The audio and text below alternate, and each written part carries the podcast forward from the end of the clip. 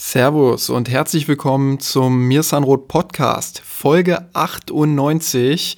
Ja, bald steht die 100 ins Haus. Wir haben uns in Folge 97 mit Alex Feuerherd über den Videoassistenten sowie die vergangene Saison aus Schiedsrichterperspektive unterhalten.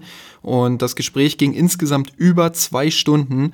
Ja, weshalb wir uns dazu entschlossen haben, die Folge aufzuteilen. Und wie in der vergangenen Woche schon angekündigt, werdet ihr heute den zweiten und letzten Teil hören. Und dabei wird es um die Regeländerungen gehen. Das heißt, was hat die FIFA verändert und worauf müsst ihr euch in der kommenden Saison einstellen? Viel Spaß damit.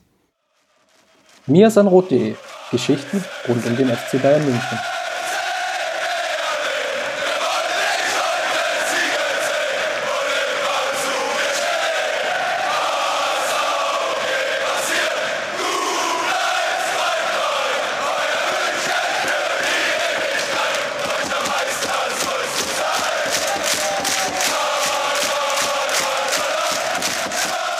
Wir wollen uns jetzt mal abschließend ähm, die Regeländerungen angucken, die von der FIFA durchgedrückt wurden. Ähm, dafür tauschen wir jetzt quasi einfach mal die Rollen. Du wirst uns jetzt nach und nach durch äh, die wichtigsten Regeländerungen führen und ich werde nach jeder Regel entweder meinen Leinsenf dazugeben, dich ausfragen oder ja, es einfach unkommentiert lassen, wenn ich dem nichts hinzuzufügen habe. ähm, wir gehen dabei zur Information für alle nach der Reihenfolge im Regelwerk vor. Also ähm, ich musste da auch erstmal gucken, du hast mir ja zur Vorbereitung Artikel geschickt, da stand dann äh, Regel 3, Regel 5, Regel 9 etc. pp. Ähm, ich werde den Link auch zu diesen Regeländerungen auf mirsanrot.de unter der Podcast-Folge verlinken. Ähm, und das könnt ihr euch dann dort auch nochmal alles durchlesen. Genau, dann fang mal an, Alex. Fang einfach mal mit Regel 3 an, die da heißt Spieler. Und da ist jetzt zu lesen, dass der Spieler, der ausgewechselt wird, das Spielfeld über die nächstgelegene Begrenzungslinie verlassen muss. Ne? Also die Änderung besteht jetzt daran, dass der nicht mehr wie bisher zur Mittellinie läuft und sich da mit dem Spieler, der eingewechselt werden soll, abklatscht, sondern dass er da rausgehen soll, ähm, wo, das, wo die nächste Begrenzungslinie sich befindet. Es gibt Ausnahmen, also beispielsweise, wenn der Schiedsrichter anzeigt, dass der Spieler das Spielfeld direkt und sofort an der Mittellinie verlässt oder an einer anderen Stelle verlassen darf, zum Beispiel aus Sicherheitsgründen, also wenn es dann in der Kurve vorbeigeht oder wegen einer Verletzung beispielsweise. Ähm, und dieser Spieler muss sofort in die technische Zone oder in die Kabine gehen. Also damit soll, das ist der Hintergrund, Zeitschinden vermieden werden. Heißt also im Klartext, ein Verteidiger, der im eigenen Strafraum steht und ausgewechselt werden soll, der soll dann eigentlich das Spielfeld über die Torlinie verlassen und äh, nicht über die Seitenlinie. Mhm. Technische Zone bedeutet in dem Fall Bankbereich, oder? Der Bankbereich, genau. genau. Diese, äh, diese Coaching, das man, glaube ich, so landläufig als Coachingzone äh, mhm. da, da kennt.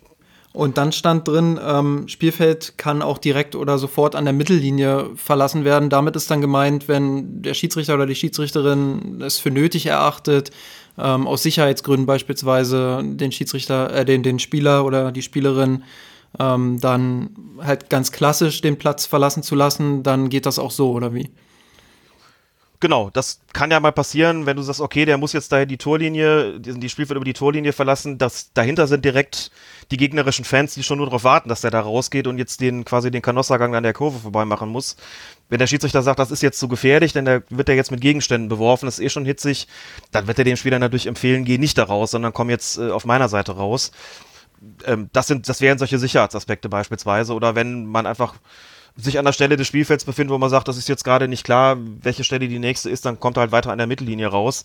Es bringt die Spieler halt so ein bisschen um ihr Ritual des Abklatschens, wie wir es halt mhm. kennen. Ne? Der eine geht raus, der andere kommt rein, die Zuschauer applaudieren, es ist so ein bisschen schnöde geworden.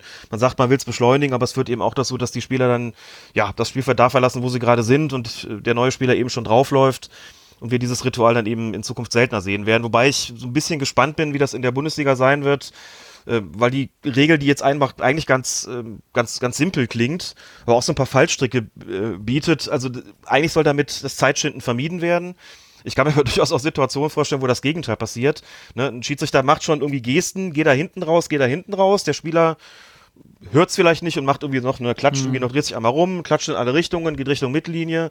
Schiedsrichter erreicht ihn quasi nicht und dann ist er, ach guck mal, jetzt ist er ja schon Höhe Mittellinie und hat damit quasi die Anweisung des Schiedsrichters missachtet und jetzt kriegt er noch gelb und es gibt helle Aufregung und dann sagen alle, naja, das hätten wir jetzt früher nicht gehabt äh, und äh, schneller gegangen ist es jetzt irgendwie auch nicht. Also das ist vielleicht auch denkbar, aber auf der anderen Seite, die Spieler wissen das, dass sie jetzt da rausgehen sollen. Das soll auch durchgesetzt werden und es soll tatsächlich eben so sein, dass dadurch das Zeitschinden nicht möglich wird, wird immer noch genügend Fälle geben, äh, wo die Spieler dann natürlich an der Mittellinie rausgehen ähm, und, und nicht irgendwie an der, an der Torlinie beispielsweise, aber oder auf der gegenüberliegenden Seite, aber grundsätzlich soll das eben äh, soll das so gemacht werden. Oder sie stellen sich gleich auf den Mittelpunkt und dann ist die Frage, was ist denn jetzt der nächste, der nächste Punkt? Dann wäre es wahrscheinlich die Mittellinie, ne? Genau. ja. Ja. Gut, dann weiter. Okay. Ähm, zweite, das ist die Regelung, dass nun auch es für das Bankpersonal, sprich Trainer, Co-Trainer, Betreuer, also für die sogenannten Teamoffiziellen, dass es gelbe oder rote Karten geben kann ähm, und nicht mehr wie bisher nur die Möglichkeit entweder ermahnen oder sofort aus dem Innenraum verweisen. Es gibt jetzt eben auch gelbe und rote Karten, die dem Trainer gezeigt werden können oder auch eben dem anderen Bankpersonal. Die Auswechselspieler lassen wir da mal raus, die konnten bis jetzt auch schon gelbe und rote Karten kriegen kann der Täter nicht identifiziert werden oder nicht eruiert werden, wird die Karte dem höchstrangigen Trainer in der technischen Zone gezeigt. Das heißt, wenn da die ganze Bank aufspringt und nicht klar ist, wer hat jetzt eigentlich den, den Aufstand da angezettelt, dann ist der, der Cheftrainer dran, denn er ist für das Verhalten der übrigen Teamoffiziellen verantwortlich. Mm, Das bedeutet jetzt einfach eine sichtbare, ähm, das ist jetzt einfach sichtbar, sichtbarer als vorher. Man hat also eine Visualisierung von Strafen, heißt aber im Klartext auch, es gibt jetzt quasi eine Sanktion mehr. Ne? Bis jetzt gab es eben entweder die Ermahnung für den Trainer oder den Co-Trainer, Betreuer, was auch immer, oder eben den Innenraumverweis. Jetzt gibt es die gelbe Karte auch noch. Und ich nenne einfach mal so ein paar Beispiele, wie sie im Regelwerk stehen, wann es eigentlich eine gelbe Karte gibt. Da steht beispielsweise drin, wiederholtes Verlassen der eigenen technischen Zone, Verzögerung der Spielfortsetzung durch sein Team, davon zu unterscheiden ist, wenn er das, die Spielfortsetzung des anderen Teams verzögert, dazu komme ich gleich. Nicht konfrontatives Betreten der technischen Zone des gegnerischen Teams, also ich laufe in die Coachingzone der anderen Mannschaft, aber nicht um da äh, Theater zu machen. Werfen oder Treten von Trinkflaschen oder anderen Gegenständen im Bereich der Coachingzone. Eindeutig respektlose Gesten gegenüber Spieloffiziellen, zum Beispiel sarkastisches Klatschen, übermäßiges Fordern einer gelben oder roten Karte, provozierende Gesten oder Handlungen, wiederholtes ungebührliches Verhalten, einschließlich wiederholter ermahnungswürdiger Vergehen. Das sind alles Fälle, wo der Trainer, bleiben wir jetzt einfach mal bei ihm, eine gelbe Karte sehen würde. Beispiele für rote Karten, wie gesagt, ist nicht vollständig, ist einfach nur Beispiele. Verzögerung der Spielfortsetzung durch das, Gegner, äh, durch das gegnerische Team, zum Beispiel Nichtfreigabe oder Wegspielen des Balles oder indem ich den Spieler, der jetzt vielleicht gerade den Einwurf machen will, indem ich den festhalte. Verlassen der eigenen technischen Zone, um gegenüber einem Spieloffiziellen, also Schiedsrichter oder Assistenten zu, oder vierter Offizieller, zu protestieren, zu provozieren oder aufzuhetzen. Betreten des Spielfelds zwecks Protest. Betreten der technischen Zone des gegnerischen Teams in aggressiver oder konfrontativer Art und Weise. Absichtliches Werfen oder Treten von Gegenständen auf das Spielfeld. Physisches oder aggressives Verhalten, anstößige oder beleidigende Äußerungen bzw. Gesten, Tätlichkeit. Also da sieht man schon die Steigerung natürlich, ne, wer aus der Coachingzone rausgeht, um da äh, rumzubrüllen, um aufzuhetzen oder sogar das Spielfeld betritt, um da jemanden zur Rede zu stellen, der wird mit einem Innenraumverweis eben in Form der roten Karte bestraft. Also so wird das voneinander ähm, getrennt und es gibt eben nach wie vor auch noch bei, sagen wir mal, niedrigschwelligeren Vergehen die Möglichkeit, den Trainer einfach nur zu ermahnen. Aber jetzt können wir sozusagen konkret sehen, was der da für eine Strafe bekommt. Also was vorher ausgeschlossen war, gelbe und rote Karten, das ist jetzt eben, äh, das ist jetzt eben möglich. Ich finde an der Stelle, ähm, einerseits finde ich es gut, dass es so klar formuliert wird jetzt und ähm, dass dann natürlich auch der Druck nochmal erhöht wird, sich den Regeln entsprechend zu ver verhalten dann auch. Ähm, Gerade weil der Trainer ja nun mal auch eine sehr wichtige Persönlichkeit ist da am, am Spielfeldrand. Andererseits ähm, sehe ich natürlich auch die Gefahr, dass dann, sagen wir, ein Betreuer ähm, pöbelt da irgendwie rum und es kann nicht identifiziert werden, dass er es war. Ähm, Finde ich die Verantwortung vielleicht ein bisschen, bisschen zu hart, dass der Trainer neben seiner Mannschaft dann auch noch für, für alle, die auf der Bank sitzen, die Verantwortung übernehmen muss und dann womöglich auf der Tribüne landet. Ähm, da frage ich mich halt, äh, ob das nicht vielleicht ein Stück weit dann äh, zu hart ist in, in so einer Situation, aber das muss man sicherlich auch erstmal in der Praxis beobachten, wie oft das überhaupt der Fall ist. Ähm, ich habe halt in der Vergangenheit auch häufiger, beliebtes Beispiel ist ja auch Jürgen Klopp, ähm, habe ich mir halt häufiger auch schon gedacht, gut, ähm, es gab sicherlich auch schon berechtigte Fälle, wo er auf der Tribüne gelandet ist. Andererseits ähm, gab es auch Fälle, wo, ja, wo man die Emotionen vielleicht auch so ein bisschen äh, dulden kann. Ähm, ich denke, das ist auch so ein, so ein typischer Streitfall.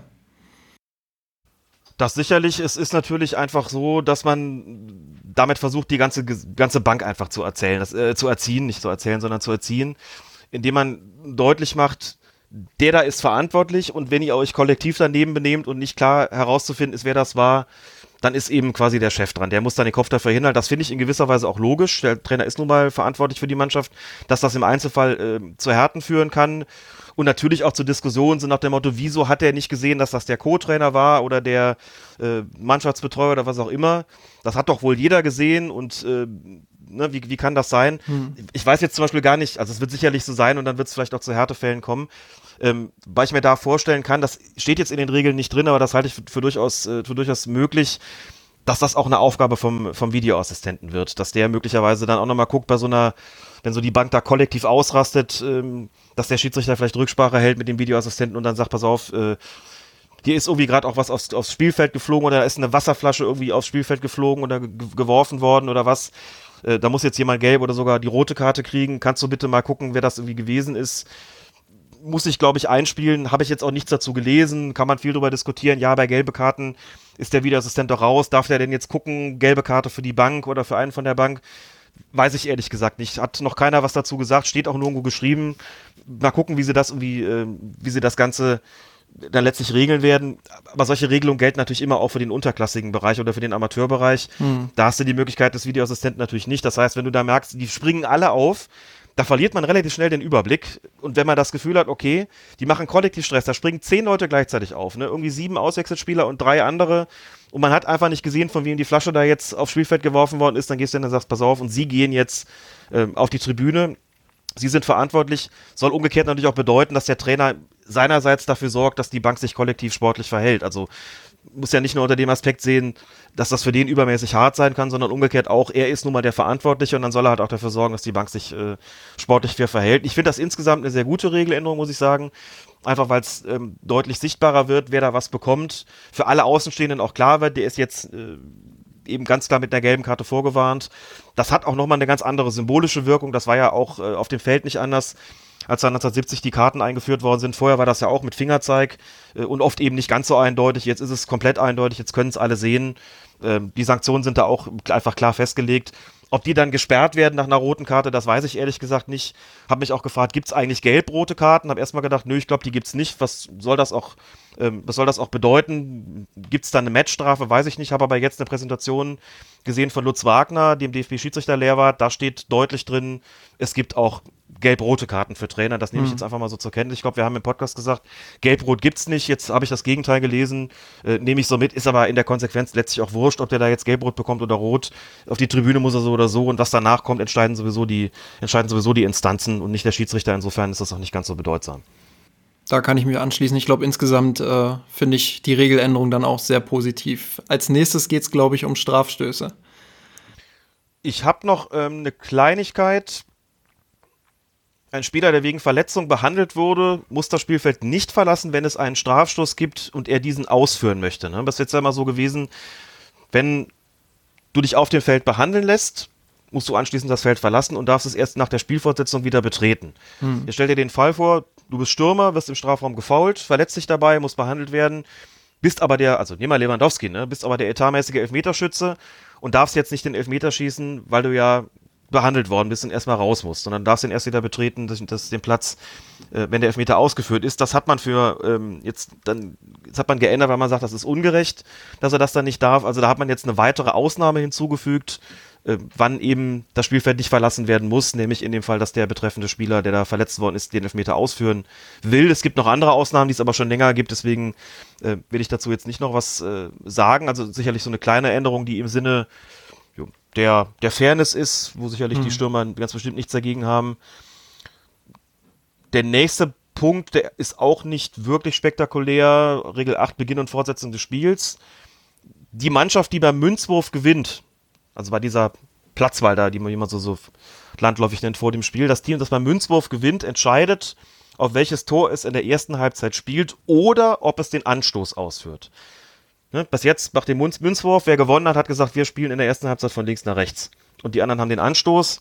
Jetzt habe ich die Möglichkeit, als Kapitän der Mannschaft, äh, die das, äh, also Kapitän, der die, die Wahl da gewinnt, zu sagen, entweder ich spiele von links, wir spielen von links nach rechts in der ersten Halbzeit, oder er kann auch sagen, wir wollen gerne den Anstoß haben und die, der Kapitän der Mannschaft, die den, die Platzwahl da verloren hat, der sagt dann, okay, dann suchen wir jetzt das Tor aus, auf das wir in der ersten Halbzeit spielen.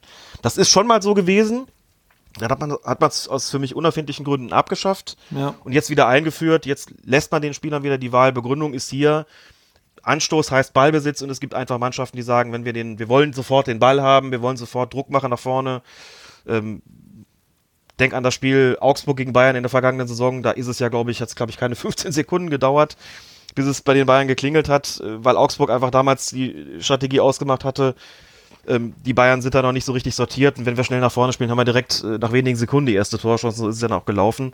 Deswegen will man jetzt den äh, entsprechenden Spielern wieder die Chance geben, äh, sich da eben den, den Anschluss auch auszuwählen. Ähm, unproblematisch, glaube ich, und auch da wird niemand äh, in irgendeiner Form benachteiligt oder da muss niemand, glaube ich, äh, böse drum sein, dass das so passiert. Ne? Ja, das finde ich auch äh, absolut in Ordnung so, beziehungsweise sogar richtig. Und ähm, wenn man eine Münzwahl gewinnt, dann will man ja auch einen Vorteil haben und ich sehe den Vorteil halt vor allem in der Anstoßentscheidung.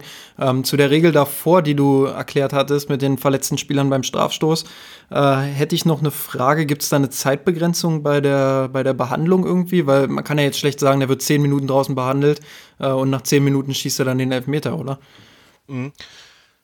Das gibt es grundsätzlich, es gibt keine zeitliche Begrenzung, steht zumindest nicht in den Regeln drin, ist aber durchaus auch klar, dass ein Schiedsrichter da nicht, sagen wir mal, zehn Minuten warten wird. Also Hm. ähm, wird eine gewisse Behandlungszeitspanne wird er sicherlich gewähren, dann aber mit Sicherheit auch darauf drängen, äh, dass der Spieler nach draußen ähm, gebracht wird. Vielleicht ist das in der Praxis ein bisschen so, wie es ähm, für eine andere Ausnahmeregelung gilt, mit Blick darauf, wenn man das Spielfeld verlassen und wenn man draufbleiben muss. Es ist ja seit ein paar Jahren so, dass ein Spieler, der behandelt worden ist auf dem Platz, das Feld dann nicht verlassen muss, wenn der Gegner, der ihn verletzt hat und damit ja überhaupt erst die Behandlung nötig gemacht hat, dass wenn dieser Gegner eine gelbe oder rote Karte bekommt, dann kann darf der Spieler, der da gefault worden ist und sich dabei verletzt hat, der darf dann auf dem Platz bleiben, wenn die Behandlung in ungefähr 25 Sekunden abgeschlossen werden kann.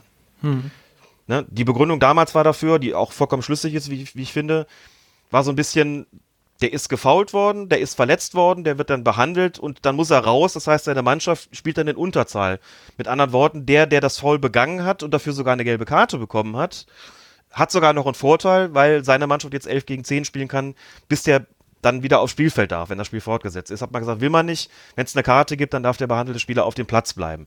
Und da ist eben diese Zeitvorgabe, der Richtwert, muss man sagen, von ungefähr 25 Sekunden damals eingeführt worden, der von den Schiedsrichtern sehr großzügig gehandhabt wird. Also da sind auch normalerweise 40 Sekunden kein Problem. Da ist auch schon mal eine Minute kein Problem. Ist aber auch so, wenn klar ist, das ist jetzt wirklich eine schwerwiegendere Angelegenheit, der muss jetzt einfach draußen behandelt werden, wir können jetzt hier nicht minutenlang warten, dann ist auch vollkommen klar, dann äh, muss der den, den Platz verlassen.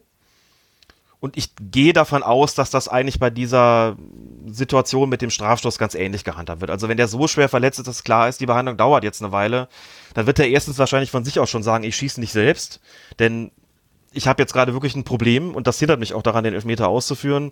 Und der Schiedsrichter wird auch sagen, wir können jetzt nicht äh, minutenlang warten, äh, bis der da draußen wieder fertig ist. Ähm, aber ich, ich gehe davon aus, dass das so, wenn das nicht länger als eine Minute dauert, dann ist ja eh immer viel Trara rund um den Elfmeter, äh, dass das dann auch unproblematisch sein wird. Aber es gibt tatsächlich keine Zeitvorgabe in den Regeln.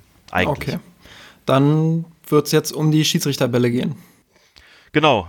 Da hat sich auch ein bisschen was getan. Auch da finde ich sehr pragmatisch, wie das IFAB, dass er die Regeländerungen beschließt, äh, wie das IFAB da vorgegangen ist. Also zunächst mal muss man sagen, da ist jetzt eine Regelung eingeführt worden, die sich sehr stark an dem orientiert, was bis jetzt schon gängige Praxis gewesen ist. Ne? Bisher war es so, wenn es, also von den Regeln her, von der Theorie her, war es so, wenn es einen Schiedsrichterball gibt, dürfen alle Spieler daran teilnehmen. Der Schiedsrichter durfte keinen wegschicken eigentlich und durfte auch nicht sagen, ich überlasse euch jetzt den, den Schiedsrichterball.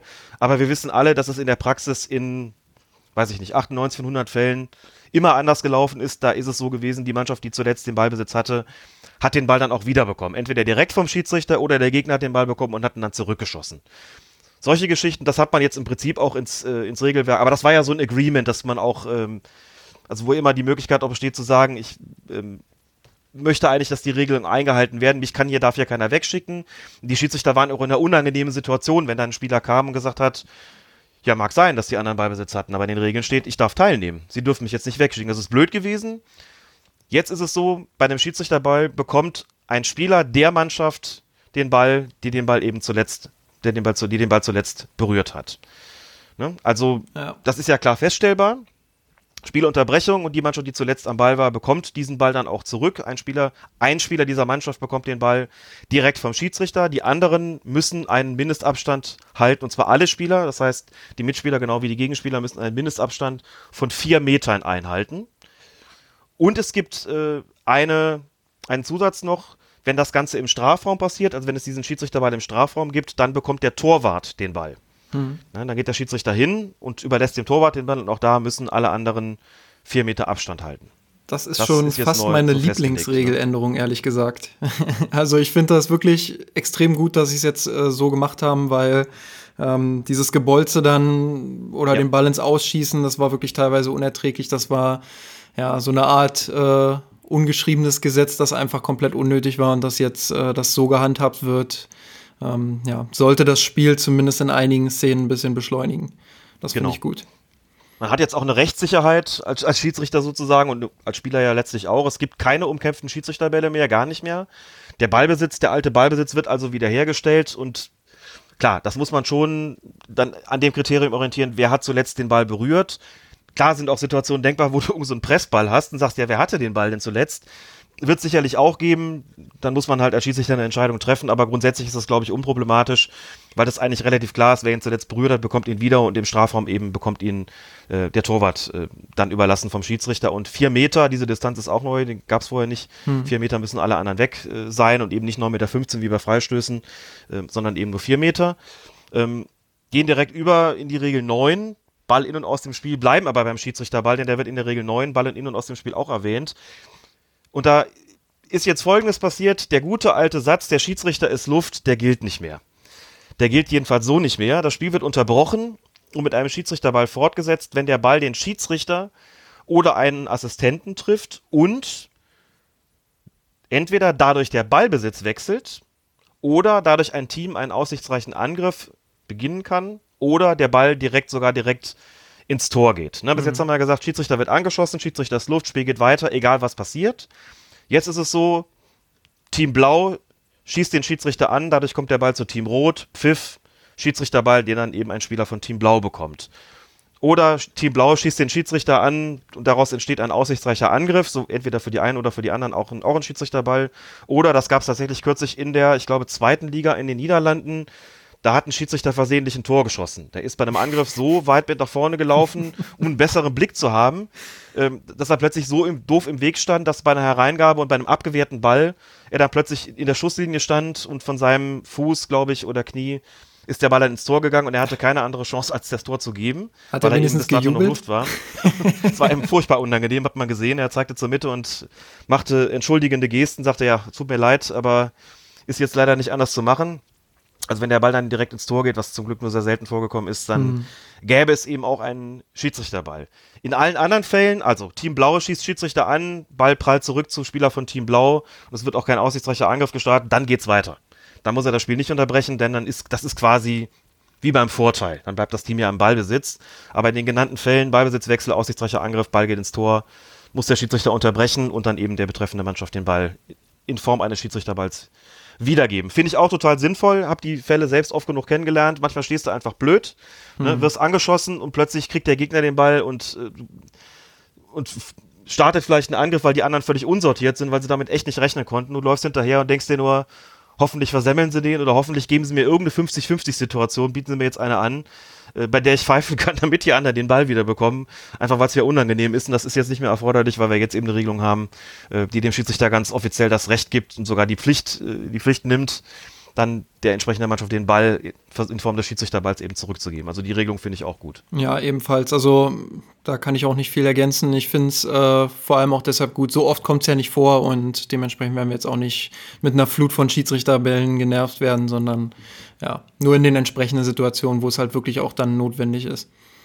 Es war zu sehen jetzt bei der Frauenweltmeisterschaft, dass das noch ungewohnt ist. Da gab es durchaus einige Fälle, wo die Schiedsrichterin getroffen worden ist und dann doch nicht unterbrochen hat. Gab auch Fälle, wo sie unterbrochen hat, aber auch eben einige Situationen, die sie weiterspielen lassen hat, wo sie ja eigentlich hätte pfeifen müssen.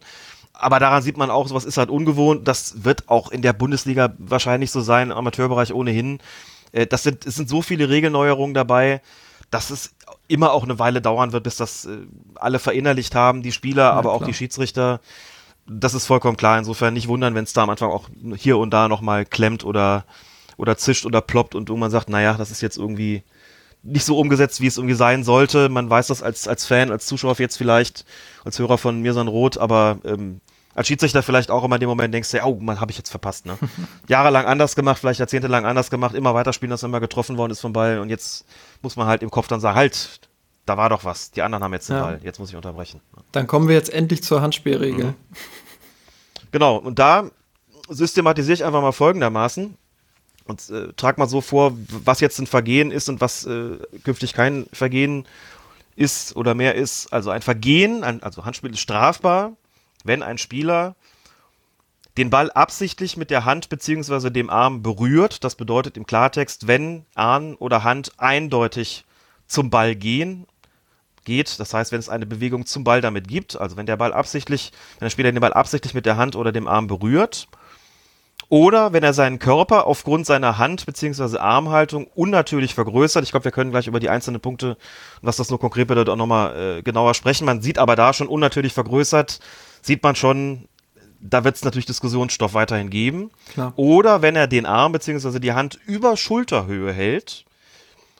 Oder ganz was anderes, wenn er den Ball mit der Hand bzw. dem Arm berührt und danach ins gegnerische Tor trifft, beziehungsweise zu einer Torchance kommt. Da liegt ein Vergehen vor, dann ist das Handspiel strafbar. Ich trage es erstmal einfach ganz vor und dann vielleicht nochmal hm. noch mal, äh, auseinander, aufeinander dividieren das Ganze. Kein Vergehen liegt vor, wenn ein Spieler sich selbst den Ball an die Hand spielt, also sich selbst versehentlich anschießt oder anköpft, aus äh, dann ja logischerweise ganz kurzer Distanz. Oder wenn er die Hand, wenn die Hand beziehungsweise äh, der Arm ganz nah am Körper ist, also quasi angelegt ist und eben nicht unnatürlich verbreitert. Oder wenn er seinen Körper aufgrund seiner Arm- bzw. Handhaltung nicht unnatürlich vergrößert. Oder wenn er sich beim Fallen mit der Hand bzw. dem auf dem Boden abstützt, also sich da quasi abfängt. Das ja ganz natürlich ist, wenn man fällt, dann setzt man seine Arme ja an, damit man nicht mit dem Gesicht auf den Rasen knallt. Hm. Also wenn ich das äh, richtig verstehe, dann ähm, ist es auch kein Tor mehr, wenn ein Spieler wie eine Kerze, sage ich mal, da steht, Arme komplett angelegt, wird aber trotzdem so angeschossen, dass der Ball an den Arm geht und von da ins Tor, dann zählt das Tor nicht, oder? Genau, das, das dürfte zunächst mal so die, die ganz, also die Regelung sein, die überhaupt keine Probleme bereiten wird. Wenn bei einer Torerzielung in irgendeiner Form Hand oder Arm von Seiten der angreifenden Mannschaft wohlgemerkt, klar, mhm. im Spiel gewesen ist, dann zählt das Tor auf keinen Fall. Ja. Egal, ob es, das kann noch so unabsichtlich sein, und der kann noch so angeschossen worden sein und man kann hundertmal sagen, der kann da doch nur wirklich nichts für, der konnte ja gar nicht mehr ausweichen. Völlig egal, Tor wird nicht zählen. Und nicht nur das, also nicht nur, wenn der Ball dann vom Arm ins äh, oder von der Hand ins Tor geht, sondern auch so eine Geschichte wie, was war es, Dortmund gegen Gladbach, letzter Vorrundenspieltag, dieses Tor von Christoph Kramer, ne? Hm. Ähm, der, ich glaube, den hat er sich, wie war das, äh, selbst an den Arm geköpft und dann im Nachschuss den, den, den, den Ball verwandelt. Das war auch komplett unabsichtlich, aber so ein Tor würde nicht mehr zählen. Oder Lars Stindl. Auch da Ball gegen die Hand, gegen die, den eigenen Arm geköpft oder eigene Hand geköpft und dann ins Tor mit Sicherheit auch überhaupt nicht so gewollt. So ein Tor würde nicht mehr zählen. Das gleiche gilt aber eben auch dann, wenn ich mir das, also wenn ich, wenn ich den direkt mit der Hand oder den, äh, dem Arm ins Tor äh, befördere, dann zählt es natürlich nicht, aber auch wenn ich ihn mir sozusagen damit vorlege. Oder wenn ich zu einer großen Torchance komme. Also irgendwie Hand im Spiel und dann entsteht daraus eine Tormöglichkeit, auch dann würde in jedem Fall abgepfiffen. Muss also gar nicht erst zur Torerzielung kommen. Bei einer Torchance würde es auch schon reichen, da wird es dann vielleicht ein paar Graufälle geben, aber bleiben wir einfach mal äh, beim Thema Torerzielung.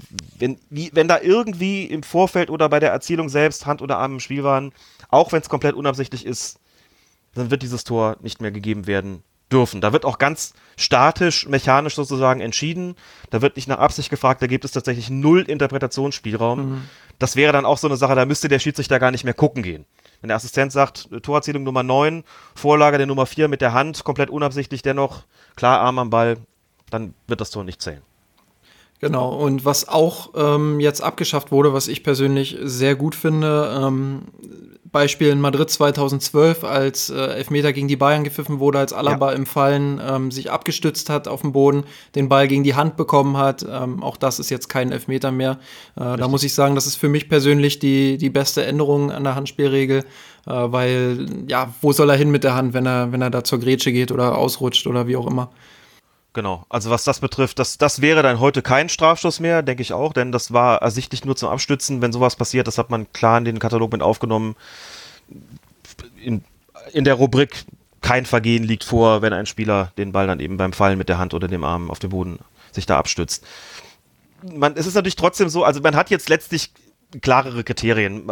Sprechen wir einfach mal so darüber, und ich habe ja vorhin gesagt, das ist auch was, was so mit Blick auf Videoassistenten, Videoassistenten so festgelegt worden ist. Die Armhaltung ist jetzt mhm. eigentlich das, das wesentlich hm, entscheidendere Kriterium als die Absicht. Ne? Das Thema Absicht, äh, das bis jetzt ja jahrzehntelang maßgeblich war und was eigentlich auch ganz ursprünglich sozusagen regelphilosophisch gesehen das einzige Kriterium war, was eine Rolle gespielt hat. Man hat immer gesagt, das Spiel heißt Fußball. Wer den Ball absichtlich mit der Hand spielt, muss dafür bestraft werden. Dann ist es immer komplizierter geworden. Was heißt denn eigentlich genau Absicht? Man guckt dem Spieler ja nicht in den Kopf. Dann sind, ist eine Reihe von Hilfskriterien eingeführt worden. Ob das jetzt die Distanz war, ob es die Armhaltung war, was auch immer, hat immer gesagt, aber Absicht bleibt das, das Kriterium. Das hat man im Grunde genommen ausgehebelt oder hat es zumindest so stark in den Hintergrund gedrängt als Kriterium, dass es eben nur noch eine sehr viel geringere Rolle spielt, als das bislang der Fall gewesen ist. Jetzt ist die Armhaltung das deutlich wesentlichere Kriterium und da sagt man, das wird einfach so sein, wenn man sagt, okay, äh, Arm oder Hand über Schulterhöhe, da dürfte auch relativ mechanisch, relativ statisch entschieden werden. Das kann man ja auch feststellen als Videoassistent. Äh, wenn es dann in dem Fall eine, eine Strafraumsituation ist, wird man als Videoassistent dann auch sagen, okay, das ist klar über Schulterhöhe, das genügt uns als Kriterium, Handspiel strafbar, Feierabend. Egal, ob äh, das jetzt in irgendeiner Form so gewollt gewesen ist oder nicht, das spielt jetzt überhaupt keine Rolle mehr. Ansonsten haben wir halt diesen, diesen Aspekt, unnatürliche Vergrößerung der Körperfläche, das ist natürlich auch ein etwas unglücklicher Begriff, aber ich glaube trotzdem ist allen eigentlich relativ klar, was damit gemeint ist. Man spreizt die Arme vom Körper ab, um damit quasi die, die Trefferfläche zu vergrößern, um also mehr mhm. Fläche aufweisen zu können, mit, dem, mit der der Ball abgewehrt werden kann. Und da gibt es natürlich einen Graubereich. Äh, das heißt ja auch, wer den, die Arme am Körper anlegt und keine Bewegung zum Ball macht, der spielt den Ball eben nicht das, das Handspiel ist dann nicht strafbar, wenn es zu einem kommt. Ne?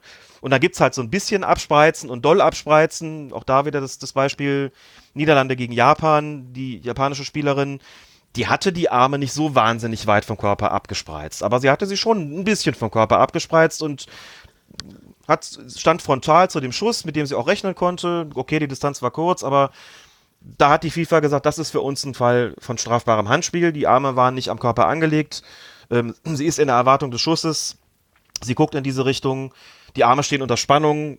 Da ist für uns einfach äh, vollkommen klar gewesen, sie hat zumindest das, ist das, ist sie das Risiko eingegangen, den Ball eben mit äh, dem Arm aufzuhalten und deswegen muss das Ganze bestraft werden. Aber es wird natürlich Zwischenstufen geben, Zwischenstufen geben, ähm, auch einen Graubereich geben, wo man sagt, die einen sagen, na komm, also viel näher geht doch nicht mehr am Körper und die anderen sagen, naja, war schon ein bisschen abgespreizt ist jetzt nicht so, dass es keine Diskussionen mehr geben würde, aber es ist eben auch klar, wir haben jetzt deutlich härtere Kriterien, deutlich, es soll halt mehr Klarheit rein, äh, wirklich einen eindeutigeren Kriterienkatalog, den eben auch der Videoassistent abarbeiten kann, an dem er sich orientieren kann bei einem Review, wenn es um Strafraumsituationen geht, bei dem er dann eben sagen kann, das ist jetzt aus Sicht, äh, seiner Sicht strafbar oder nicht. Äh, und die Schiedsrichter auf dem Platz natürlich auch. Ähm, gleichzeitig wird es natürlich Härten geben, denn wir werden Handspiele erleben, wo man sagt, puh, das ist doch jetzt wirklich aus der Bewegung heraus gewesen. Ja, okay, war über Schulterhöhe, aber hm, mein Gott, äh, geht das überhaupt anders und es wird trotzdem bestraft werden?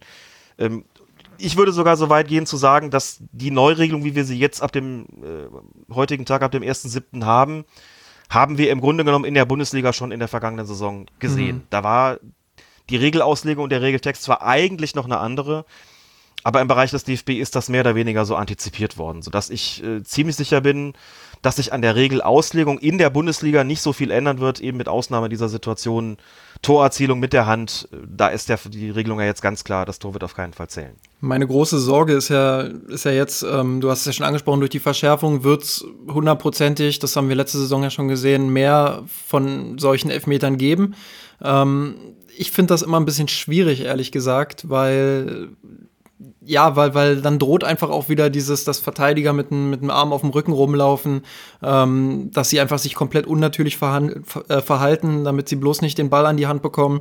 Äh, ich, ich weiß nicht, ich bin da eher ein Freund von einer großzügigeren Auslegung oder aber man sagt, man macht das wirklich jetzt so strikt, aber bestraft Handspiele vielleicht nicht mehr ganz so hart. Also, dass man vielleicht da von einem indirekten Freistoß ausgeht oder, oder weiß ich, irgendwelche Alternativen zum Elfmeter, weil ich finde find es doch sehr, sehr hart, äh, wie in einigen Fällen dann ein Gegentor resultiert. Und da gab es ja sicherlich auch einige äh, Beispiele. Du hast jetzt Japan gegen Niederlande bei der Frauen-WM gesehen, also dass man dann durch so eine Szene ja, am Ende wahrscheinlich ausscheidet auch, ähm, ist, ist natürlich unfassbar bitter. Und ich glaube, das ist dann auch von der Bestrafung her einfach zu hart im Vergleich zum Vergehen. Das denke ich auch. Und die Diskussionen, die es darum gibt, drehen sich nach meinem Eindruck auch immer im immer stärkerem Maße darum, ob die, die Strafe dafür in Form des, des Strafstoßes, wenn es im Strafraum ist, eben nicht einfach zu hart ist. Du hast das ja schon gesagt. Mit Blick auf die kommende Saison vielleicht noch kurz vorher. Ich glaube, wir werden in der kommenden Saison sehr viel weniger darüber reden, ob ein Handspiel strafbar ist oder nicht. Hm. Viel weniger, als wir das bis jetzt ge getan haben, weil die Neuformulierung tatsächlich dazu führen wird, dass das eindeutiger wird. Nicht in jedem Fall. Es gibt, wird genug Fälle geben, nach wie vor, wo wir darüber streiten, ob es jetzt strafbar wird oder nicht, aber insgesamt werden wir seltener darüber reden. Dafür aber mehr darüber, ob das nun wirklich fairer oder von mir aus auch gerechter geworden ist. Die Diskussion wird wahrscheinlich zunehmen, das wäre zumindest meine Vermutung. Und damit verbunden eben exakt das, was du gerade gesagt hast, müsste man nicht eigentlich überlegen, ob man die Spielfortsetzung im Strafraum möglicherweise ändert. Hatte da auch mal den Vorschlag äh, unterbreitet vor, vor einigen Monaten. Das geht, ging genau in deine Richtung.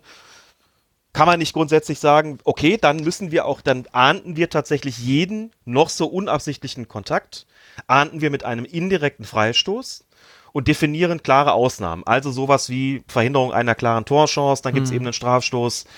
Ähm, oder was auch immer. Ich will den Vorschlag jetzt gar nicht nochmal neu formulieren, was ich schon ein paar Mal getan habe, aber vielleicht einfach insgesamt muss man nicht drüber nachdenken, ob man äh, die Bestrafung dahingehend eben modifiziert, dass man sagt, okay, wir können im Bereich des Handspiels wahrscheinlich nicht komplett die Grauzone eliminieren, müssen also schon wahrscheinlich immer damit irgendwo leben, wenn wir nicht sagen wollen, jeder Kontakt äh, des Balles mit der Hand ist auf jeden Fall automatisch strafbar und gibt immer einen Freistoß oder Strafstoß. Ich glaube, das will aber so wirklich niemand, denn dann würde man tatsächlich äh, auf Arme oder Hände wirklich absichtlich auch zielen.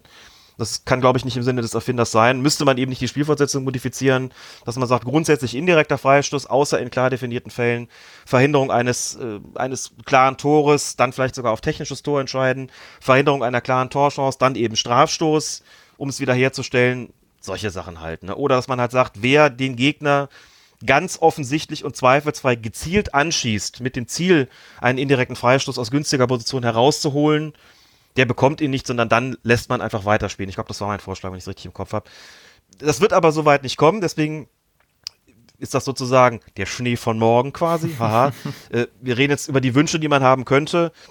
Reden wir nochmal drüber, wie die Regel nächste Saison sich darstellen wird wie gesagt, klarer formuliert, aber wahrscheinlich eher mit Diskussionen in die Richtung, ähm, ja, was ist nicht weniger, was ist, was ist strafbar, sondern eben mehr in die Richtung, ähm, ist das jetzt auch wirklich besser so? Ist es jetzt eine fairere Regelung? Genau, und da werden wir wahrscheinlich noch äh, einige Monate oder Jahre drüber reden. Also die Diskussionen werden, das ist ja auch völlig normal. Also du kannst gerade beim Handspiel, ich glaube, da gibt es keine Regel, die irgendwie alle bedient. Also es gibt immer Diskussionen, es wird immer auch Grauzonen geben, was das Handspiel betrifft. Ganz einfach auch deshalb, wenn man, wenn man das nicht bewerten kann. Also du hast ja vorhin gesagt, früher war es Absicht oder nicht Absicht. Da hat man dann auch gemerkt, gut, man kann es nicht bewerten. War es jetzt wirklich Absicht, dass er da mit der Hand geht, hingeht oder war es irgendwie ein unglücklicher Reflex? Also ähm, ich glaube, da wird keinem Regelwerk der Realität irgendwie gerecht es wird immer Diskussionen geben, das glaube ich auch, genauso wie man eben darüber diskutieren kann, ob es richtig ist, dass man in jedem Fall ein Tor aberkennt, dem irgendwie die Hand im Spiel gewesen ist. Da argumentiert aber das IFAB, der Fußball akzeptiert es nicht, wenn bei Toren irgendwie die Hand im Spiel war. Das Spiel heißt Fußball. Mhm. Deswegen müssen wir da strikt sein und das müssen wir da auch komplett jeglichen Spielraum tilgen. Dann kann man aber immerhin damit leben. Dann ist das halt einfach so und das muss man dann einfach so hinnehmen. Ansonsten, dass man die Schraube eher in die andere Richtung dreht, wie du es vorgeschlagen hast, sehe ich ehrlich gesagt auch so. Und wir hatten ja vor kurzem das, die schöne Gelegenheit, mit Patrick Ittrich äh, im Podcast zu sprechen bei Colinas Erben.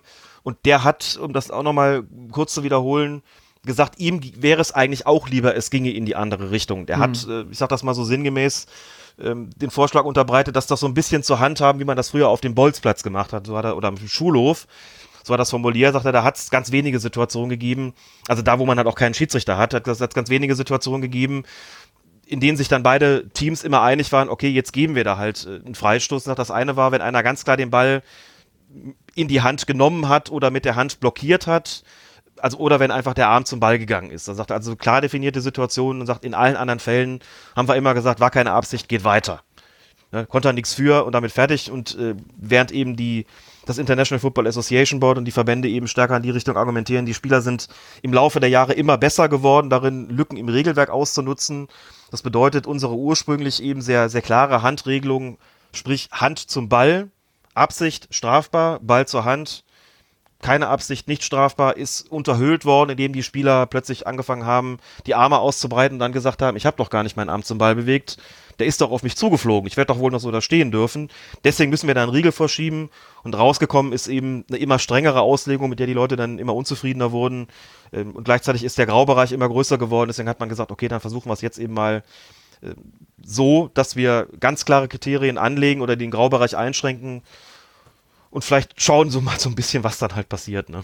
Genau, ich glaube, darauf wird es auch ankommen, jetzt erstmal zu schauen, wie, wie entwickelt sich das. Und ich bin mir fast sicher, dass wir in absehbarer Zeit dann nochmal Änderungen sehen werden oder Anpassungen. Würde ich auch vermuten, tatsächlich. Glaube ich auch, dass das noch nicht der Weisheit letzter Schluss ist. Man muss ja grundsätzlich sagen, man, äh, wenn man Regeländerungen vornimmt, oder wenn das IFAB Regeländerungen vornimmt, sind die meisten davon getestet worden. Bei irgendwelchen Jugendturnieren beispielsweise, wo man dann gesagt, okay, wir unternehmen mal den Versuch, hat es auch früher gegeben, ne, in früheren Jahren gegeben, dass man gesagt hat, wir versuchen uns mal mit dem einen Schuss statt Einwurf. Mhm. Und dann irgendwann das auswertet und sagt, oder gelbe Karten, rote Karten für Trainer, wie wir es jetzt gesehen haben, das hat man ausprobiert und hat gesagt, okay, das Experiment ist gelungen, das ist gut angekommen, das ist handhabbar, die Schiedsrichter sind damit klargekommen. Oder man hat gesagt, es hat nichts gebracht, weg damit. Warum gibt es den äh, einen Schuss nicht? Das, das würde mich mal interessieren. Also ich finde den Einwurf äh, tatsächlich ganz, ganz oft sehr zäh und nervig. Der Einschuss wäre da vielleicht spannender. Das weiß ich ehrlich gesagt auch nicht. Ich weiß, dass es vor vielen, vielen Jahren mal getestet worden ist bei irgendeinem FIFA U irgendwas Turnier hm. und danach war die Resonanz trotzdem sehr negativ darauf. Ich habe aber versucht, das zu recherchieren. Ich versuche das zu recherchieren, ähm, was da dazu geführt hat, dass man es doch nicht eingeführt hat und habe es nicht rausfinden können. Ich weiß nur, dass es ähm, getestet worden ist und verworfen worden ist, aber warum ehrlich gesagt keine Ahnung. Das, äh, es gibt auch viele Leute, die sagen, warum gibt es überhaupt einen Einwurf? Spiel das Fußball. Ja. Warum kann man den Ball nicht auf die Seitenlinie legen und dann macht man halt von da mit dem Einschuss weiter? Ist doch gut gemacht. Eigentlich eine, eine Sache, die man also die praktikabel sein müsste, denke ja. ich eigentlich auch ehrlich gesagt. Warum ja, nicht das mal ausprobieren? Ja, ne? Du hast ja so viele Situationen, wo du dann äh, den Ball einwirfst und dann muss derjenige den erstmal kontrollieren und meistens geht es dann eh wieder komplett zurück zum Neuaufbau von ganz vorne nach ganz hinten. Äh, das, das würde ja die Spielkultur einfach auch verbessern, wenn man da direkt den Ball flach spielen könnte. Aber nun gut. Ja. Aber es wäre halt wie ein Freistoß auf der Seitenlinie und damit eigentlich, ähm, ja. Eigentlich keine so schlechte Sache, ne? Ja. Mal gucken, vielleicht kommen wir ja doch noch irgendwann mal in die, in die, äh, in, in, diese Richtung. Das äh, will ich ja gar nicht ausschließen. Das wäre zu wünschen. Das wäre zu wünschen. Gut, ähm, Regel 13, Freistöße. Einen Punkt lasse ich mal weg, der später beim Abstoß nochmal kommt. Eine recht einschneidende Maßnahme ist, bilden drei oder mehr, was ist einschneiden, bilden drei oder mehr Spieler des verteidigenden Teams eine Mauer, müssen alle Spieler des angreifenden Teams einen Abstand von mindestens einem Meter zur Mauer einhalten, bis der Ball im Spiel ist. Wenn ein Spieler des angreifenden Teams diesen Abstand bei der Ausführung nicht einhält, wird ein indirekter Freistoß verhängt. Sinn der Regelung ist es natürlich dieses unsägliche Gedränge, dieses hm. unsägliche Geschubse in der Mauer oder gegen die Mauer sozusagen auf den Müllhaufen der Regelgeschichte zu befördern Man hat auch gleichzeitig klar gemacht, eine Mauer besteht aus mindestens drei Spielern. Also wenn es nur zwei sind, dann ist, kann man weiterhin auch rumdrängeln. Aber das hat man ja nicht, wenn der Ball in zentraler Position in, in Tornähe liegt. Und die verteidigende Mannschaft kann das ja auch jederzeit verhindern. Ne? Wenn die drei Spieler dann dahin stellt, ist es klar, das ist jetzt eine Mauer. Das heißt, alle Spieler das, der, der eingreifenden äh, Mannschaft müssen drumherum sozusagen einen Meter Abstand einhalten. So, und dann ist es eben so, wenn dann der Freistoß ausgeführt wird und da jemand den Abstand unzulässig verkürzt, dann führt das eben dazu, dass es einen indirekten Freistoß gegen seine Mannschaft gibt. Das ist natürlich eine drakonische Strafe. Das bedeutet natürlich dann auch, also stellt dir so eine Situation vor, 20 Meter zentrale Position, der wird wunderbar rechts oben reingeschossen und ein Spieler hat irgendwie dann doch das nicht, den Schuss nicht gehört und äh, hat da die Mauer weggedrängelt oder was auch immer, dann gäbe es einen indirekten Freischuss und das Tor würde nicht zählen. Mhm. Damit will man natürlich erreichen mit dieser Maßnahme, dass es auch wirklich nicht dazu kommt, denn wenn du es andro androhst und bietest keine Sanktionen an, beschließt keine Sanktionen, die dann verhängt werden kann, dann äh, bringt das natürlich herzlich wenig. Scheint mir unproblematisch zu sein. Jetzt bei der Frauen-WM ähm, war das wirklich nicht das Problem. Hatte allerdings bei den Frauen auch vorher schon das, den Eindruck, dass die nicht so wie die Männer da wirklich permanent drängeln und schubsen. Ja. Aber das ist jetzt eben nicht mehr statthaft. Weiß jetzt nicht, ob die Schiedsrichter dazu übergehen werden, nicht nur die eine Markierung dann mit, der, mit dem Freistoßspray zu ziehen, um die 9,15 Meter da äh, zu markieren, sondern auch noch Meter davor und vielleicht auch so ein, so ein Viereck drumherum zu malen, quasi so eine, äh, so eine Bannmeile da irgendwie einzuzeichnen. Glaube ich aber ehrlich gesagt nicht, sondern nee, die werden glaub, das schon mit Augenmaß machen.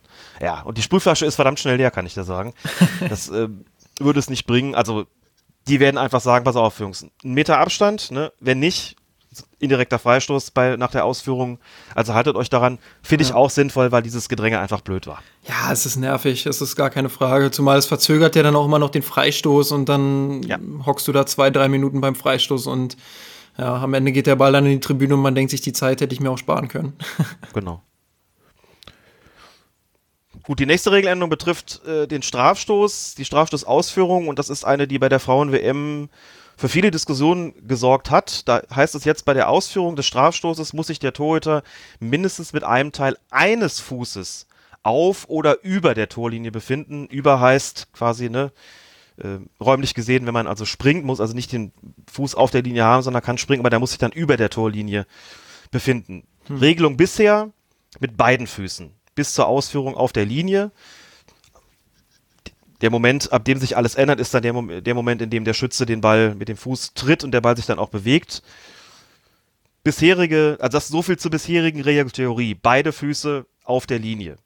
Die bisherige Regelpraxis. Genau, das ist nämlich, jetzt kommen wir nämlich an den entscheidenden Punkt. Bisherige Praxis, die kann ja davon abweichen. Da wurde den Torhütern in der, eben nicht in der Regel, sondern von der Gewohnheit her sozusagen, also gewohnheitsmäßig, ein Spielraum zugestanden, der natürlich sich nicht beziffern ließ, weil er ja nirgendwo steht. Hm. Aber ich würde sagen, teilweise bis zu 2,50 Meter. In den meisten Fällen so anderthalb, zwei Meter äh, hat eigentlich keiner was gesagt, wenn der Ball dann nicht ins Tor gegangen ist. Da muss ich immer vorstellen, das kommt beim Elfmeter immer drauf an, was steht denn am Ende? für ein Ergebnis, als wenn der Schütze den Ball verwandelt, den Elfmeter verwandelt und der Torhüter war fünf Meter vor der Linie, interessiert keinen. Ist ja, was willst du, da brauchst du ja den Elfmeter nicht wiederholen zu lassen. Der Ball ist ja schon im Tor. Ne? Also im Zuge der Vorteilsbestimmung zählt das Tor dann natürlich. Wenn der Ball nicht reingeht, war es aber so, dass, äh, also der Torwart den Ball beispielsweise hält, hat es wenige Fälle gegeben, in denen dieser Strafstoß dann wiederholt worden ist. So, und jetzt haben wir bei der Frauen-WM eben gesehen, also in drei Fälle kann ich mich konkret erinnern, da ist der Strafstoß nicht verwandelt worden und äh, es hat auf Geheiß des Videoassistenten dann eben eine Wiederholung des Strafstoßes gegeben, wobei die Torhüterinnen zumindest in einigen Fällen wirklich nur wenige Zentimeter vor der Torlinie gewesen sind. Hat einen riesen Aufschrei gegeben. Ganz viele haben gesagt, das ist jetzt viel zu streng. Ihr wolltet den Torhüterinnen doch entgegenkommen, denn die Begründung dafür war, mit zwei Füßen kann man im Prinzip, wenn man das äh, streng sieht, kann man eigentlich keinen Elfmeter halten, wenn man beide Füße auf der Torlinie haben muss. Geht nicht. Also genehmigen wir Ihnen, wir kommen Ihnen sozusagen buchstäblich einen Schritt entgegen. Wir sagen Ihnen, ein, ein Fuß muss auf der Linie sein, mit dem anderen dürft ihr jetzt den Schritt nach vorne machen. Hm. So, das ist in der Regel Theorie natürlich ein Entgegenkommen. In der Regel Praxis, wie wir sie jetzt bei der Frauen-WM gesehen haben, ist es aber kein Entgegenkommen, sondern eine Verschärfung gewesen. Weil eben ein Vergehen im Falle eines nicht verwandelten Strafstoßes umso strenger bestraft worden ist. Haben sich alle gewundert, haben gesagt, okay, von einer total liberalen Auslegung zu einer mega strengen Auslegung, die das Entgegenkommen im Prinzip wieder so ein bisschen kassiert hat. Und dann hat sich Pierluigi Collina, der Chef der FIFA-Schiedsrichter, nochmal an die äh, Öffentlichkeit gestellt, ist auf der Pressekonferenz sich dazu geäußert, hat dann nochmal sehr klar gesagt, das wollten wir genau so. Wir haben die Schiedsrichterinnen und die Videoassistenten genau dazu angehalten. Wir wollen, dass das so streng ausgeführt wird mit der Begründung. Wir nehmen es in anderen, das ist für uns eine Schwarz-Weiß-Situation. Wir nehmen es in anderen Schwarz-Weiß-Situationen auch Zentimeter genau. Beim Abseits können wir auch nicht sagen, na ja, ist doch nur zwei Zentimeter Abseits, ist doch egal. Genauso wenig können wir verkaufen, wenn jemand die Torlinie um zwei Zentimeter verlässt, dass das dann regulär sein soll. Ich meine, das Argument dagegen, auf der regeltheoretischen Ebene kann man dagegen nicht argumentieren. Man mhm. kann nur sagen, okay, klar, stimmt, ist so.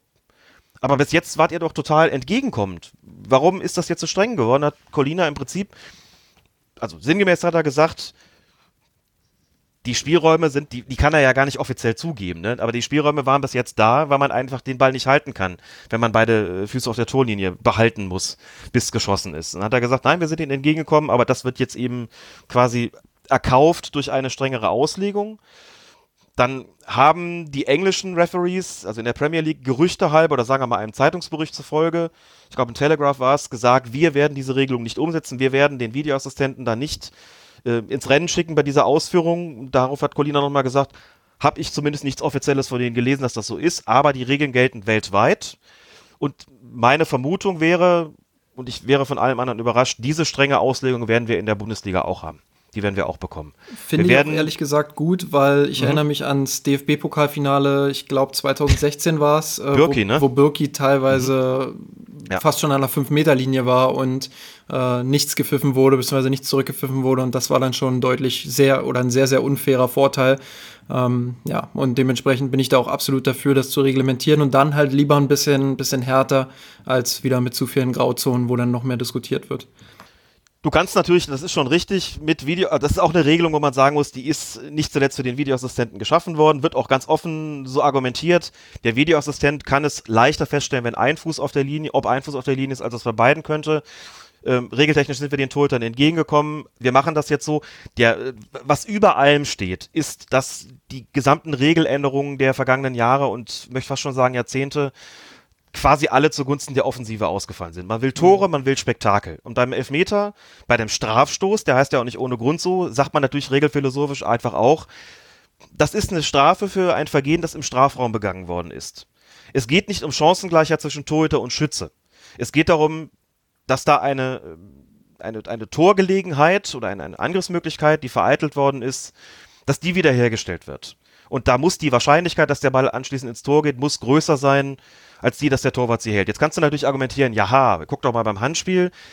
Da diskutieren wir jetzt eben darüber, ob das nicht eigentlich eine zu harte Strafe ist. Und jetzt gibt es aber noch eine Verschärfung beim Elfmeter. Sind da nicht Situationen dabei, dabei, wo du einen knallharten Elfmeter hast, wo du sagst, boah, war das wirklich ein strafbares Handspiel und dann noch die strenge Regelung? Mhm ist das nicht in der Konsequenz einfach viel zu hart? Klar, darüber kann man diskutieren. Ne? Wahrscheinlich würden ein Regelphilosoph sagen, ja gut, aber wir wollen Offensivfußball und deswegen, wir wollen Tore, die fallen dann. Also wollen wir das so haben. Das ist, wie gesagt, letztlich der Urgrund, warum man das Ganze so geregelt hat und nicht anders.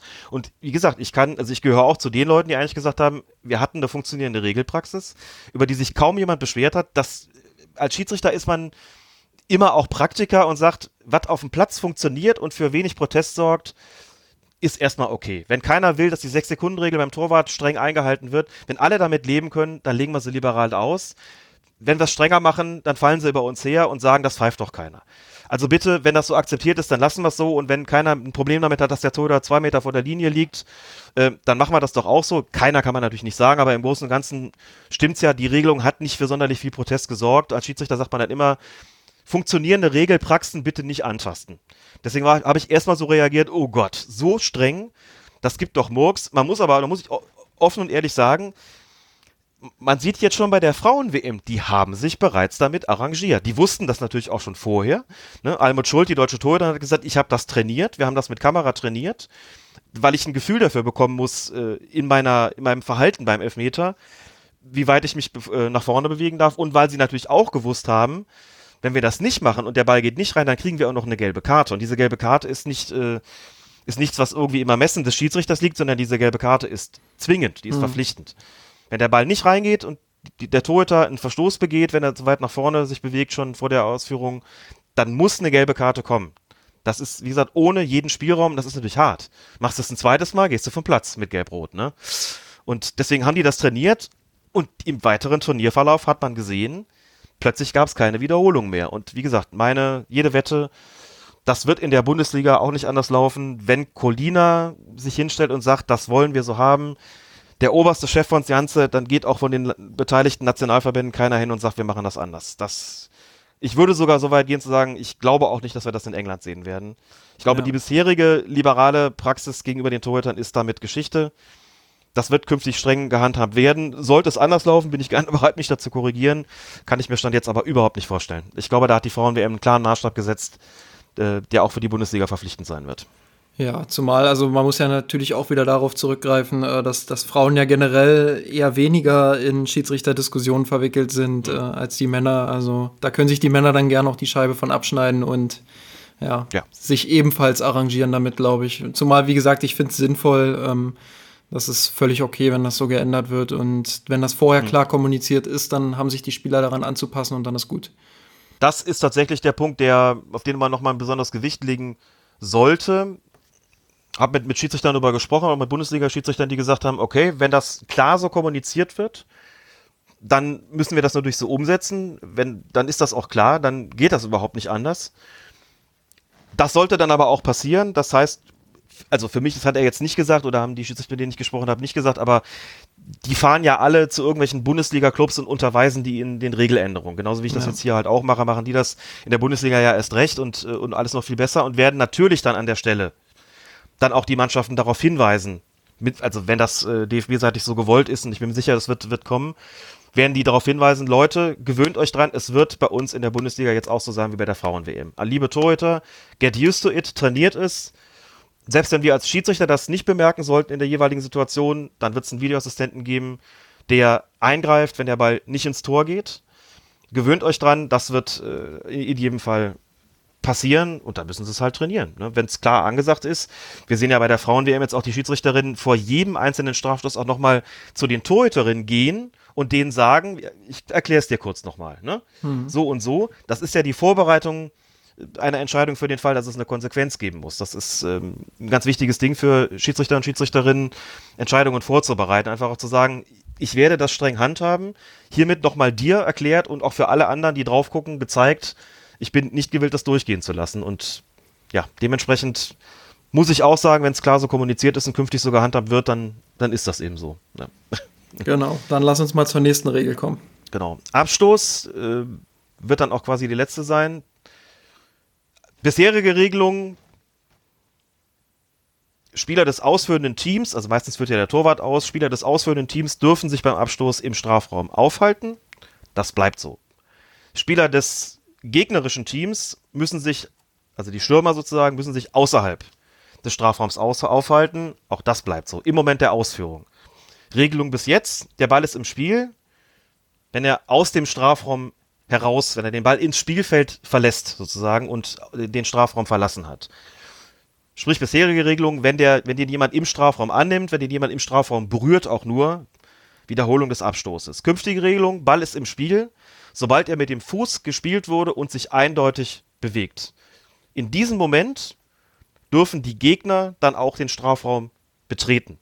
Das heißt, man kann im Prinzip einen kurzen Abstoß ausführen. Das wird am Anfang glaube ich, sehr gewöhnungsbedürftig sein. Das ist heute noch so bei der Frauen-WM. Ich gucke hin, denke mir, äh, muss doch wiederholen. Ach nee, das dürfen die ja jetzt. Das wird, es ist so eine harmlose Änderung eigentlich.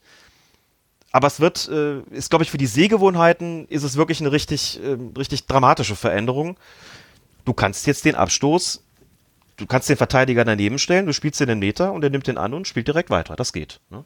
Finde ich Aber super. in dem Moment dürfen die Stürmer dann eben auch den Strafraum betreten. Wir haben im Podcast schon gesagt, das könnte zu der interessanten Situation, vielleicht nicht in der Bundesliga, aber im Amateurfußball führen, dass ähm, es Spieler gibt, die das nicht mitbekommen haben. Zum Beispiel ein Verteidiger, der sich wie gewohnt außerhalb des Strafraums platziert, was er ja nicht muss, und brav darauf wartet, bis der Ball den Strafraum verlassen hat und du hast einen Stürmer, der die Regeländerung schon kennt und der dringt in den Strafraum ein, er läuft den Ball und schießt ihn ins Tor.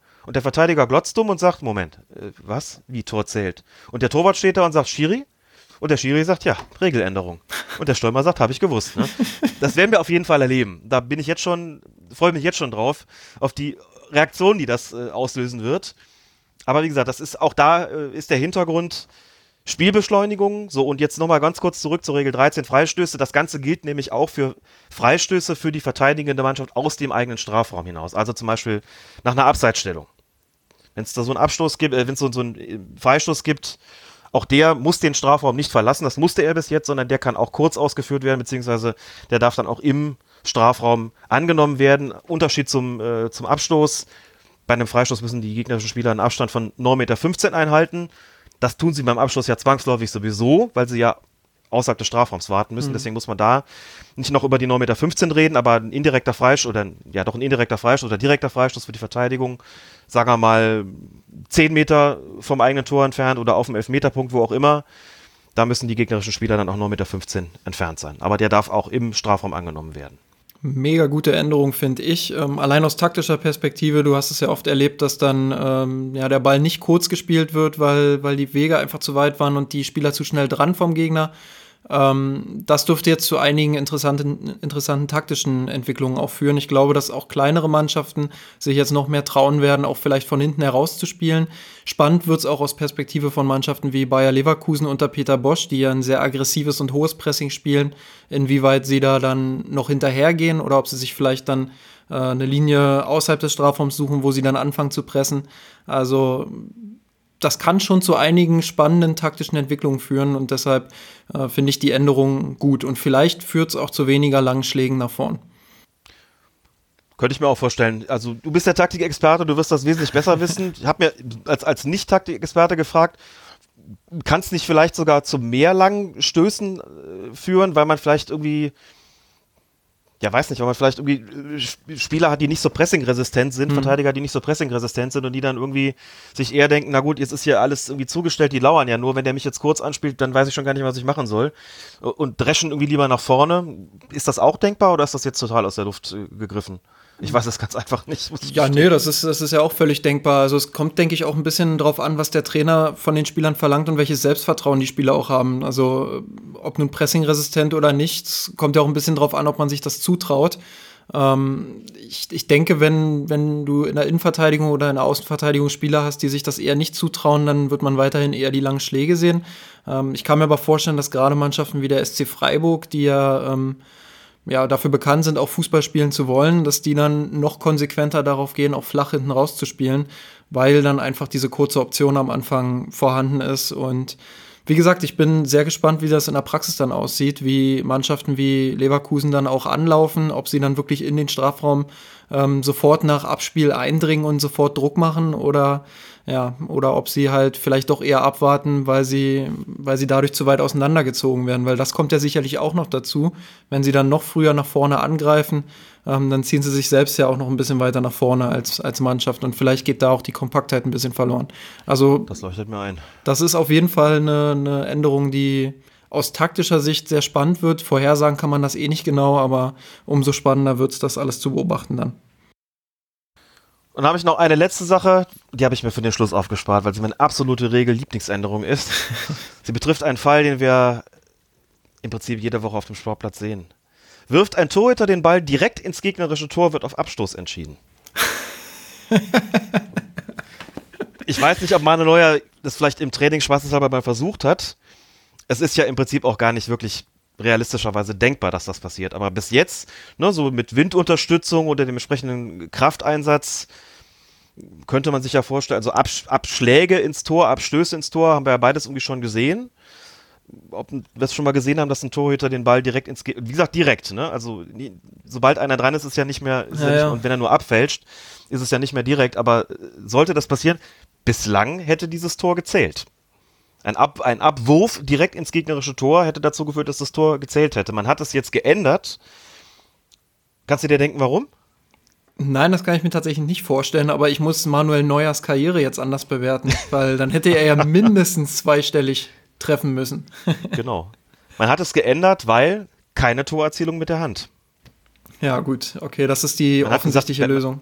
Ne? Wenn man schon so konsequent ist und sagt, wir ja. erlauben das gar nicht mehr, dann können wir dem Torhüter auch nicht gestatten, den Ball, den Ball mit, ähm, dem, mit der Hand ins gegnerische Tor direkt zu werfen, dann darf das auch kein Tor sein. Also damit ist die Möglichkeit für Manuel Neuer auf jeden Fall perdu. Also das fand ich äh, ganz großartig. Das steht tatsächlich auch in den Regeländerungen drin. Das ist auch äh, regelphilosophisch äh, absoluten Sinn ergibt, aber da musste ich schon ein bisschen schmunzeln, weil ich man, man findet auf YouTube sehr viel, aber ich glaube, wie gesagt, ins gegnerische Tor. Da ne? muss der Platz eigene auch ziemlich mit- kurz sein und die eigene Wurfkraft enorm. Also da muss so Ja, viel zusammenkommen, dann genau. noch ein bisschen Rückenwind oder Aufwind.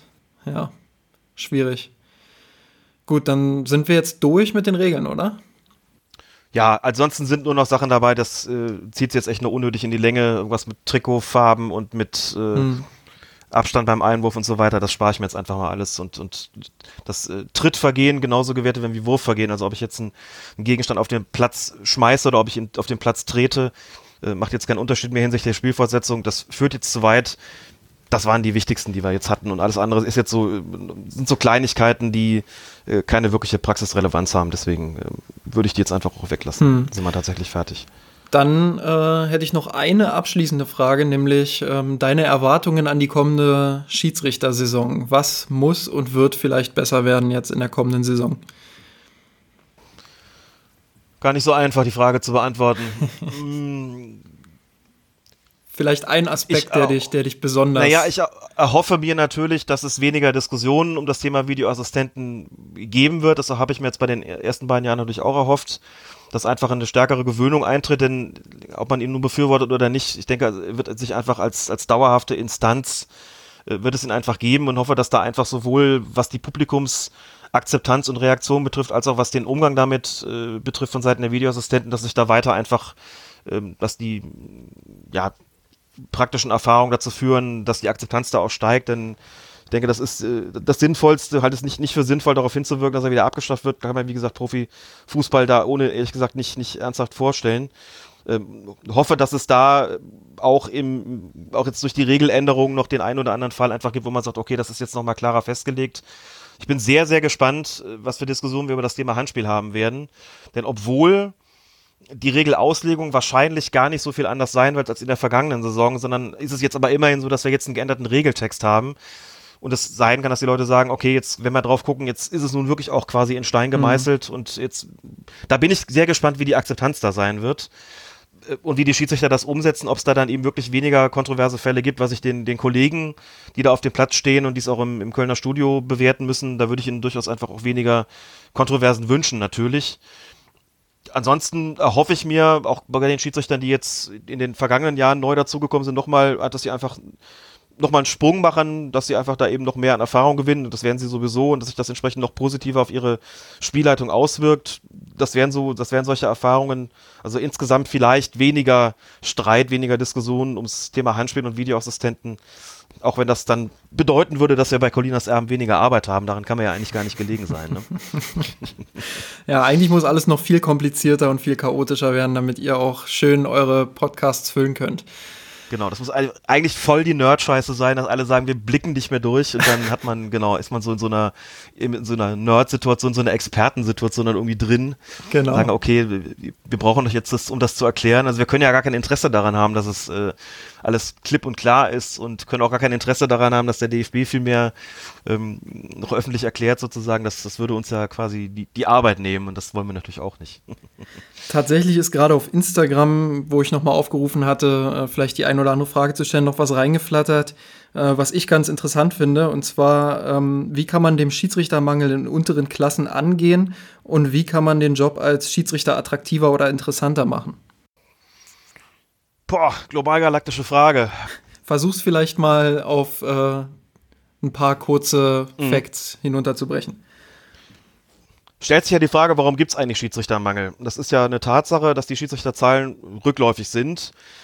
Es ist dabei entgegen anderer landläufiger Annahmen gar nicht mal so, dass auf dem Platz quasi Wild West, West herrscht und die Schiedsrichter um ihr Leben fürchten müssen und deswegen immer mehr aufhören. Der bei weitem häufigste Grund ist einfach sowas wie Interesselosigkeit, andere, ähm, dass man andere Hobbys bevorzugt, dass man irgendwie so merkt, wir kriegen das in Köln ja auch mit, wenn ich Schiedsrichter neu ausbilde, es hören schon recht viele innerhalb des ersten Jahres oder innerhalb der ersten beiden Jahre wieder auf, weil sie merken, so richtig ist das eigentlich gar nichts für mich, ne? Und ist mir auch die, da, da jetzt irgendwie auch Verbindlichkeit zeigen zu müssen, ähm, ist jetzt mir irgendwie gar nicht so recht, ich spiele vielleicht lieber Fußball, was auch immer. Das spielt sicherlich eine Rolle und das lässt sich auch, ja, es ist nicht so einfach, das, das, äh, das zu korrigieren. Man muss, glaube ich, hatte die Frage kürzlich auch schon mal gestellt bekommen im Zuge ähm, dieses Dokumentationsfilms oder besser gesagt der Reportage Aschefaul und Pfeife, die da im WDR und dann auch beim Teil der äh, vor dem Pokalfinale äh, in der ARD gelaufen ist, wo auch die Frage was muss man denn machen? Und da habe ich gesagt, man muss diese Schiedsrichtertätigkeit, glaube ich, einfach wieder versuchen, attraktiver zu machen. Also zum einen, indem man den, den Leuten, die Schiedsrichter werden wollen und es vielleicht auch schon sind, einfach klar macht, was sie für eine wichtige Rolle haben und äh, was das auch bedeutet im, im Fußballsport, um die Schiedsrichter zu sein. Aber man muss natürlich auch innerhalb dieser, wie sie auch offiziell heißt, Schiedsrichtergemeinschaften vielleicht einfach auch mehr anbieten. Gemeinsam Fußballspiele äh, besuchen, die Pflichtfortbildung, die Pflichtschulung, die es ja gibt, versuchen noch attraktiver zu gestalten, einfach deutlich zu machen, wir sind auch ein Team, wir sind äh, das jeweils, äh, also das 19. Team der Bundesliga oder das 17. Team in der Kreisliga B oder was auch immer, also den Leuten einfach klar machen, dass äh, das, was sie da machen, einfach ein wunderbares Hobby ist, von dem sie auch was haben in ihrem sonstigen Leben und eben nicht nur auf dem Platz. Sie können ihre Persönlichkeit daran stärken und schulen. So habe ich das eigentlich immer gesehen und so hat es mir auch tatsächlich geholfen. Aber gerade auch im Bereich der, des, des gemeinsamen Angebots äh, muss ich, glaube ich, einfach vieles tun. Man muss, sie müssen wissen, wenn was passiert, dann sind immer Leute für mich da und ich bin damit nicht alleine gelassen. Also kurzum einfach Rahmenbedingungen schaffen, die das Ganze noch attraktiver werden lassen und bei denen die Leute vielleicht das Gefühl haben, wir sind wirklich ein wertvoller und wesentlicher und wichtiger Bestandteil im Fußball. Wir sind auch Teil eines Teams, ein Teil einer, einer Gemeinschaft, wie eben einer Fußballmannschaft auch. Das ist an der Stelle auch ein gleichwertiges Hobby. Wir haben eine große Verantwortung, wir haben Entscheidungsbefugnisse, es ist psychologisch eine Herausforderung und vieles mehr. Also wirklich einfach ein sehr schöner Job, trotz allen Stresses, den man natürlich auch mal wieder damit hat. Ich glaube, das muss man vielleicht einfach noch deutlich herausstellen. Es ist auch nur vordergründig paradoxerweise auch tatsächlich so, es ist gar nicht mal so wahnsinnig schwierig, neue Schiedsrichter zu gewinnen der weiß, ein weitaus schwierigere Job ist es inzwischen, Schiedsrichter bei der Stange zu halten. Mhm.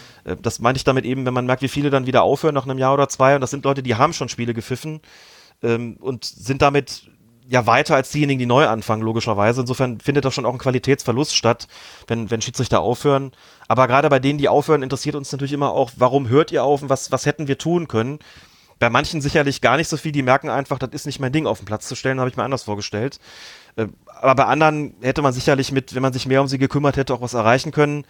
Immer auch ein bisschen das Problem, es ist halt im Amateurbereich einfach ein Ehrenamt. Und das bedeutet auch für diejenigen, die sich um die Schiedsrichter kümmern, sie müssen sehr viel Zeit investieren, muss ich als Lehrwart auch.